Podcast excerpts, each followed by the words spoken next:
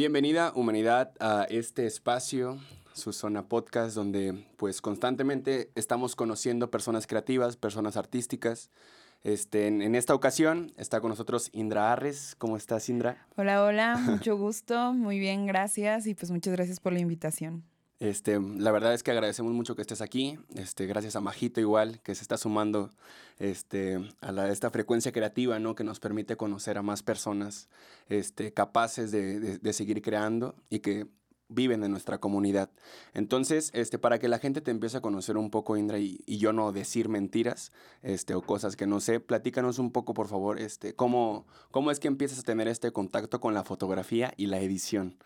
Perfecto, pues igual, eh, muchas gracias otra vez por esas palabras. Mi nombre es Indra Res, tengo 24 años recién cumplidos y me dedico a la fotografía conceptual. Eh, mi trabajo se basa más en la cuestión de postproducción de imágenes. Siempre he dicho que para mí hacer una foto es pintar sobre un lienzo que pues bueno sale de la cámara, pero al final casi todo mi trabajo lleva una postproducción bastante pesada. Eh, yo empecé con esto ya hace 10 años. Cuando tenía 13, 14 me encantaba editar fotos en aplicaciones como Picnic, PicMonkey. Y realmente fue por gusto, ¿no? O sea, siempre me viene en esa necesidad de tratar de sacar mis sentimientos de una forma u otra. Al principio todo fue pues sí, muy empírico. Siempre he sido alguien que le gusta aprender de manera solitaria, por así decirlo. Entonces, eh, nunca hubo alguien, algo que me frenara o alguien. Entonces, empecé editando, de ahí fue que ya tuve mi inclusión a esta cuestión de la fotografía. Y bueno, hoy por hoy es a lo que me dedico eh, casi un 100%. ¿Y a, a, los 14, a los 13 años que comenzabas, ya tenías una cámara o cómo, cómo tuviste el primer contacto? ¿La tenía tu familia? Fíjate que desde muy chiquita mi papá siempre le ha gustado la cuestión de tomar fotos y grabar video. O sea, desde que tengo memoria, mi papá siempre era de esos que nos grababa haciendo cosas y demás. Entonces tuve la facilidad de tener, pues sí, una cámara desde pequeña. Ya de ahí, eh, cuando entré a esta etapa de los 10 años, eh, yo empecé con una cámara prestada que era del esposo de mi mamá. Y de ahí eh, mi papá me compró mi primera cámara que era como mi regalo, creo que de 14, 15 años, pero era una cámara que ni siquiera era eh, reflex, ¿no? Era de esas cool pics. Y con eso lo hacía. O sea, yo siempre he dicho y siempre me he demostrado a mí misma que no importa el equipo que tengas, mientras que tengas mucha pasión y muchas ganas de crear, ¿no? Entonces, pues sí, justo así es como eh, tuve mi primer, eh, primer equipo. Sí, y, y voy a, voy a resaltar esto que mencionas de no importa el equipo que tengas, sino empezar a hacer, porque hay un problema también, luego yo me he topado con otros fotógrafos que sí mencionan, no, ves que yo no hago este tipo de fotos porque mi cámara no me da, o si la reviento de ISO ya se ve con mucho ruido. No, pues si es la cámara que tienes y quieres hacer ese tipo de foto, pues hazla con la, aunque se vea llena de ruido, hazla, ¿no? O sea, busca componer con lo que tengas y no te limites tú solo a decir, ah, solo porque no tengo el equipo de 50 mil pesos ya no voy a hacer la fotografía, ¿no? Entonces, es muy chido que desde niña tengas esa actitud como de con lo que tengo lo voy a hacer, porque pues la actitud es muy importante para, para, para lograr lo que estás logrando, ¿no? También vi que compartiste un storytelling en tu Instagram sobre la vez que expusiste en Roma, ¿no? Sí.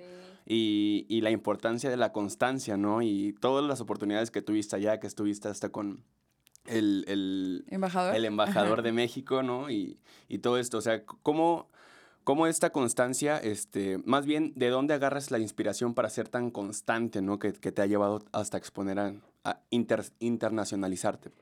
Fíjate que yo creo que es mucha motivación personal y sí soy alguien que se pone un reto y lo tiene que cumplir, ¿no? Eh, antes yo miraba la vida con una mirada muy perfeccionista, de siempre ser la mejor, siempre destacar, pero hoy por hoy creo que he cambiado mucho esa visión, ¿no? También las oportunidades que se me han dado han hecho que cambie mi perspectiva eh, al respecto de cómo se mueve el ambiente del arte, lo importante que es conectar eh, a través de, del arte, arte con propósito y esa constancia que tú mencionas creo que se me da mucho porque yo entiendo cuál es mi propósito de vida, ¿no? Trato de verlo así. O sea, creo que para mí va más allá de que mi trabajo sea reconocido, sino realmente apoyar al talento emergente que existe alrededor de mí.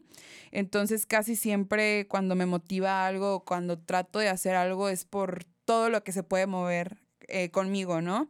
Entonces cuando fue esa oportunidad que tuve de ir a Italia, que de hecho Majo fue una de mis modelos, fue justo porque también todo se dio. O sea, cuando creo que le echas ganas a tu proyecto, cuando lo profesionalizas, cuando también te pones metas como un trabajo, porque esa es otra, hay que ver a esto como algo profesional. Si te gusta hacerlo, bien, ¿no? No te detengas, hazlo constantemente, pero lo que te va a llevar al próximo nivel es tomártelo profesionalmente. O sea, no tener flojera de hacer actividades, no tener flojera de aprender más. Eh, estar practicando, ¿no? Porque esto como cualquier cosa, o sea, si tienes, eh, no sé, si alguien es matemático, pues sabrá que el hacer mil ejercicios de matemáticas son los que te van a ayudar a saber la fórmula. Es lo mismo con esto. Entonces, pues sí, esa es la constancia que yo creo que me ha llevado a cumplir eh, ciertas metas. Y que la gente que, que note esa constancia desde afuera, que la, la verdad es que motívense porque pues Sí, sí es muy importante el ser constante y más siendo artista porque creo que el, el, a veces en... El, bueno, el hacer artista como de, de, shows en vivo o de cosas que solo son por momentos, este, te obliga a, seguir creando constantemente porque no puedes vivir de lo que hiciste hace un año, ¿no? O sea, a pesar de que tengas tu currículum como con muchos con, con, muchas exposiciones o muchas cosas, pues no se vive de lo que se hizo antes, sino de lo que se sigue haciendo. Entonces, este, la importancia de la constancia es, es, es, este, es muy clave para poder lograr este, triunfar en este mundo del arte, ¿no? Este, igual me he dado cuenta como que las, las cosas que, que empiezas a retratar, tanto como van contigo, tanto como van con otras personas, ¿no? Pero pero pues muchas veces si eres tú la que se está autorretratando. Yo quería preguntarte, este, como, cómo, cómo es tu relación contigo misma a la hora de autorretratarte, ¿no? Porque no solo te tomas una fotografía, sino que también la postproduces a tal punto que ya no está Indra, sino está un personaje completamente distinto, ¿no? Entonces, ¿cómo es la relación contigo misma a la hora de autorretratarte? Fíjate que me da mucho gusto también que eh, pues resaltes esa parte de que el autorretrato va más allá de que tú te tomes fotos, sino que te conviertes en el personaje principal de cada obra, sobre todo porque para mí el arte tiene que ser terapia creo que también como artistas comprendemos que nuestra visión del mundo es muy diferente y nuestra forma de expresarnos también. Yo siempre he dicho de gracias al arte no tengo sentimientos dentro de mí, ¿no? O sea, cada vez que me siento triste o cada vez que eh, me siento feliz o enamorada, trato de reflejarlo en mis obras. También por eso yo creo que depende mucho el estilo que tú agarres, porque cuando eres artista comprendes eh, que tienes esa oportunidad de transmitir un mensaje a otras personas. Entonces, pues justo, ¿no? O sea, cada vez que me saco un autorretrato no lo hago con la finura de que quiera parecer modelo o algo, sino que pues soy lo que tengo a la mano. Siempre he dicho que también el hacer autorretrato es ocuparte a ti mismo como... Eh, pieza principal. Entonces eso me encanta. Nunca creo que podría dejar de hacer autorretratos porque es lo más fácil del mundo. Oye, ¿y, ¿y, has tenido problemas al autorretratarte como de inseguridad, de verte a ti misma y decir, ¿sabes qué? Mejor voy a borrar las fotos, ya no voy a seguir. ¿Has tenido problemas con eso? Sí, claro, o sea, también en la parte eh, del comenzar, pues para mí fue un proceso bien complicado porque la gente siempre me decía, oye, es que no te pareces a tus fotos. Y claro que cuando tienes 13, 14 años o bueno, un poco más grande, pues te afecta, o sea, te afecta pensar así, ah, no me parezco, obvio la gente espera otra cosa de mí, pero cuando yo entendí que al final no era yo, era un personaje y que así es como he creado mi marca personal, pues es siempre en mente de, ok, existe la Indra que es artista, la Indra que ven en fotografías y la Ind que soy en la vida real, ¿no? Entonces, pues sí, trato de verlo así creo que todo se ha acomodado diferente. Este, iba a preguntarte un poco sobre, sobre el rollo de las oportunidades, porque hace poco un amigo me compartió este, un concepto de oportunismo que tal vez no tenía muy, muy presente, sino que yo veía el oportunismo como esta persona que, que, se aprovecha, ¿no? Que busca oportunidades que luego ni siquiera este, van para él, pero se aprovecha a tal punto que el único beneficiado es él. Y mi carnal, que, que lo admiro muchísimo, me muestra un concepto de oportunismo muy distinto, donde dice, cada oportunidad que, que se me aprovecha, o sea, que se me muestra a mí, la aprovecho, ¿no? O sea, por eso soy un oportunista, porque a mí oportunidad, oportunidad que me dan, oportunidad que aprovecho, no la voy a dejar ir, ni voy a pensar, ay, ¿qué tal si no puedo? O sea, se va muy directo, ¿no? Algo así también estaba comprendiendo como que veías las oportunidades, ¿no? O sea, y, no solo oportunidades que te llegan, sino oportunidades que tú buscas por ti misma, pero le sacas el mayor provecho y sin miedo a, a todos los procesos que conlleva el, el tomar esa oportunidad, ¿no? Este, ¿Cómo, ¿En qué plano tienes las oportunidades cada, ahorita que en, en tu vida? Este... Fíjate que eso también es una mirada, creo que muy personal de cómo yo entiendo al universo, ¿no? O sea, para mí la magia existe y cuando eres capaz de recibirla y percibirla es bien diferente, tu vida cambia. Cuando te conviertes en el escritor de tu vida es cuando las oportunidades empiezan a dar. Porque no es lo mismo que, creo que lo decía Picasso, que las oportunidades te encuentren trabajando a esperar a que todo te llegue. O sea, creo que el ser oportunista es saber que hay oportunidades para todos, en todos lados, todo el tiempo. Y que si tú eres constante y que si trabajas por ello, se te va a dar lo que tú quieras. O sea, yo que también he tenido la fortuna de crecer en un ecosistema en el cual siempre la gente me ha apoyado de un modo u otro, ha sido muy saludable porque siento que mi mente es justo eso, regresar un poquito de lo que he tenido oportunidad de recibir. Entonces, por eso constantemente mi flujo de trabajo es ese, no hacerlo nada más por mí, sino hacerlo por todos los que me acompañan. Entonces, pues sí, o sea, el ser oportunista es saber que tú eres el que se genera eh, esa esa venir de, de mm, retos, ¿no? Que también a veces pues los tienes que superar porque puede que estén las oportunidades, pero si tienes miedo, si tienes eh, poca constancia, si no crees en tu trabajo, que eso es creo que lo principal, creértela primero tú como artista, pues todo tiene que fluir de alguna u otra forma. Entonces sí, concuerdo con tu amigo. este, ahorita que mencionas esto último de que tienes que creértela tú, este, se me hace como una, una frase muy importante como para toda aquella persona que crea, porque justo a la hora de, creo que de vender arte, ya no es como cualquier producto tradicional que primero encuentran la necesidad en el público y después buscan cómo satisfacer esa necesidad, porque no puedes cambiar el arte de un artista, ¿no? No puedes cambiar lo que siente el artista a la hora de crear. Entonces, tienen que creérsela primero porque justo este, para poder vender el arte o poder venderlo en el sentido estratégico, pues primero necesita gustarle al artista para poder buscar un segmento en el público que le guste ese, esa cosa que está creando, ¿no? Entonces, el artista primero tiene que querer su trabajo porque si a él mismo le gusta, va a ser muy posible que a alguien más le guste, ¿no? Porque la gente empatiza, la gente siente, ¿no? Y si el arte viene desde una emoción, desde un, desde un sentimiento, una historia que provoca eso, pues va a ser, va a ser este, susceptible a que la gente lo perciba de la misma forma. Entonces se me hace muy importante el, el que primero te guste a ti, primero ámalo tú y después la gente también lo va a amar, ¿no?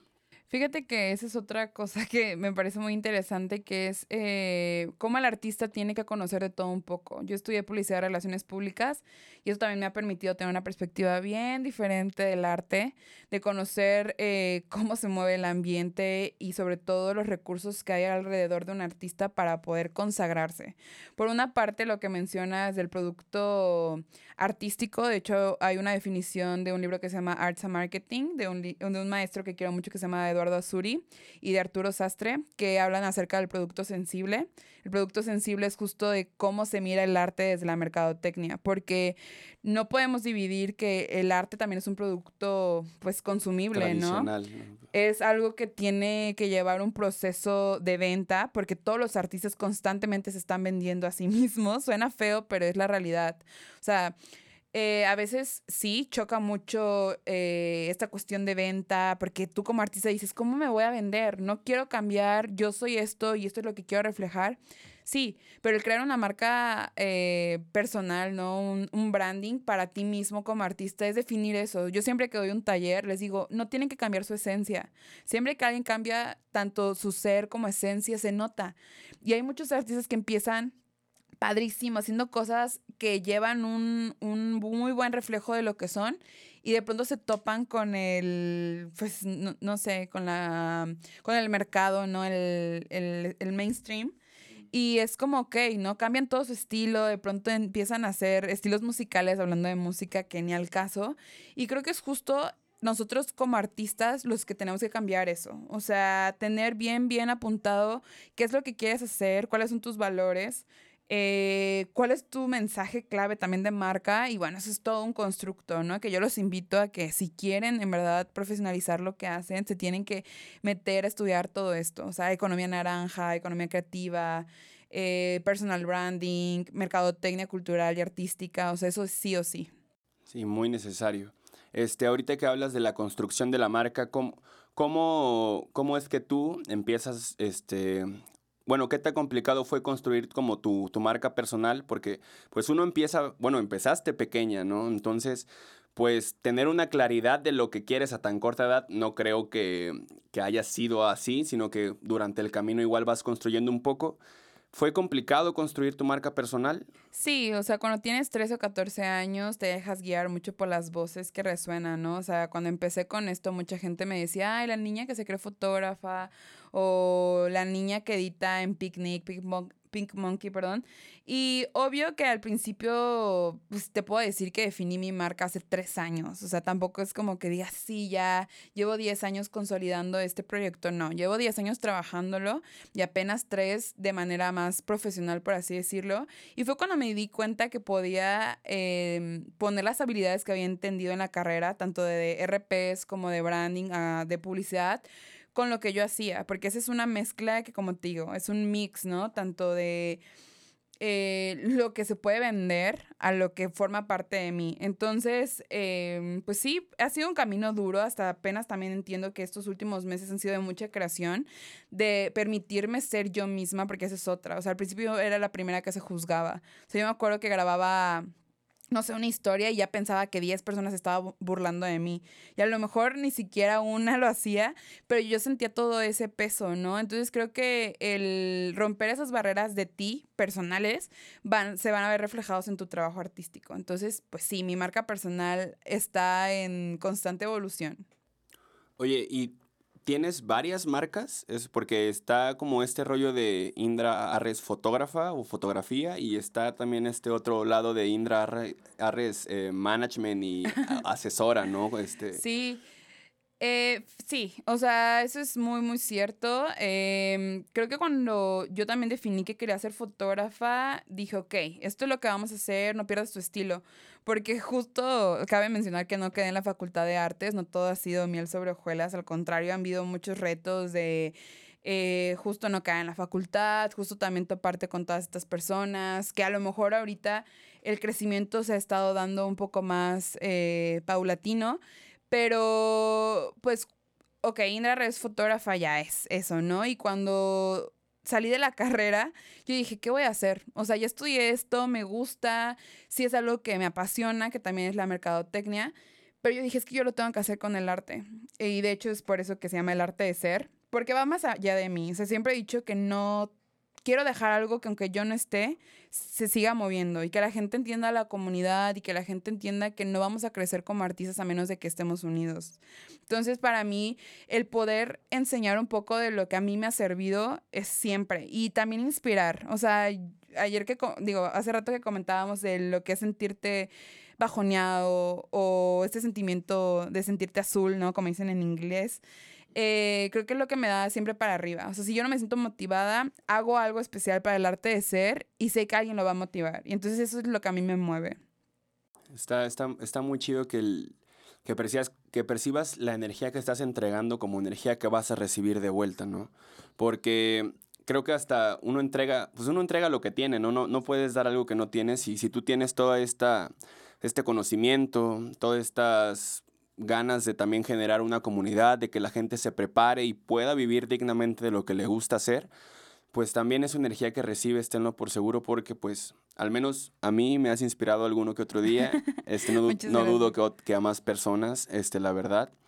Y, y, bueno, este, ya también para ir cerrando, este, quería preguntarte un poco sobre lo que tú percibes y defines como fotografía conceptual. Ok, pues mira, yo creo que es tanta la evolución que tiene la foto que constantemente se vienen abriendo categorías. O sea, siempre he dicho que el arte se va a mover conforme la tecnología evoluciona. O sea, la fotografía conceptual es simplemente eso, un concepto que se ve a través de una imagen. O sea, un concepto es una idea abstracta que pues, es como la comunicación y el lenguaje. O sea, yo te puedo decir ahorita amor y seguro tú vas a pensar en algo, más otra cosa y otra cosa, porque eso es el arte, es generar un mensaje tan general que va a resonar muy diferente en cada persona. Claro que hay conceptos a conceptos, hay conceptos minimalistas, lo que yo hago es súper eh, barroco con muchos y muchos elementos, pero así simplemente la fotografía conceptual es eso, poder transmitir un mensaje a través de la imagen, que todo puede ser foto conceptual. Tal vez nuestra categoría o lo que yo hago está más en fine art o foto eh, digital, ¿no? Fotomanipulación también. De acuerdo. Y este, ¿qué, qué, qué es lo que sigue para Indra? Si es que nos puedes compartir un poco como de, lo, de tus planes, de, de las cosas que se vienen para ti, para tu proyecto y que también que la gente conozca lo que, lo que viene para ti. Seguir inspirándonos unos a otros, creo que es la, la misión y el propósito que encuentro hoy por hoy. También es fundamental decirles que para mí la fotografía sigue siendo una pasión, no es un trabajo. O sea, yo hago un proyecto o hago una imagen por gusto. Todavía no lo hago porque sea algo que me da de comer, sinceramente. Entonces, en esa parte creo que se sigue viendo reflejado las ganas que tengo de crecer, de educarme, eh, de seguir construyendo mi técnica, porque también eh, yo estoy segura que allá afuera va a haber personas que tengan trabajos increíbles, no por compararlos, simplemente porque también eso se tienen que sacar de la cabeza. O sea, cada camino de eh, cualquier artista va a ser bien diferente. Nadie proviene de la misma historia, nadie proviene del mismo camino, entonces por ahí ya empezamos. Entonces, por esa parte, seguir creando, seguir con el arte de ser, que justo el nombre lo menciona, no es ser, ser tú mismo, ser tú eh, con tus capacidades, con tus objetivos y pues sí, seguir eh, en esta vida loca. Pues bueno, gente, este, le agradecemos tu tiempo, Indra, también a la gente que lo está escuchando. Eh, pues ya este, seguirán escuchando próximamente otros invitados. Por ahorita Indras nos deja con un gran sabor de boca y mucho aprendizaje, igual para la gente artista, creadora que tenga más interés en, en, en profesionalizarse, pues no duden igual contactar ahí a Indra por Instagram. Sí, contáctenme, es Indra Res y en el arte de ser como el arte de ser con cuatro R's al final. Así es. Este, pues muchas gracias nuevamente. Eh, gracias a la gente por escuchar. Y nos vemos el siguiente episodio con otro u otra invitada nueva. Adiós. Adiós.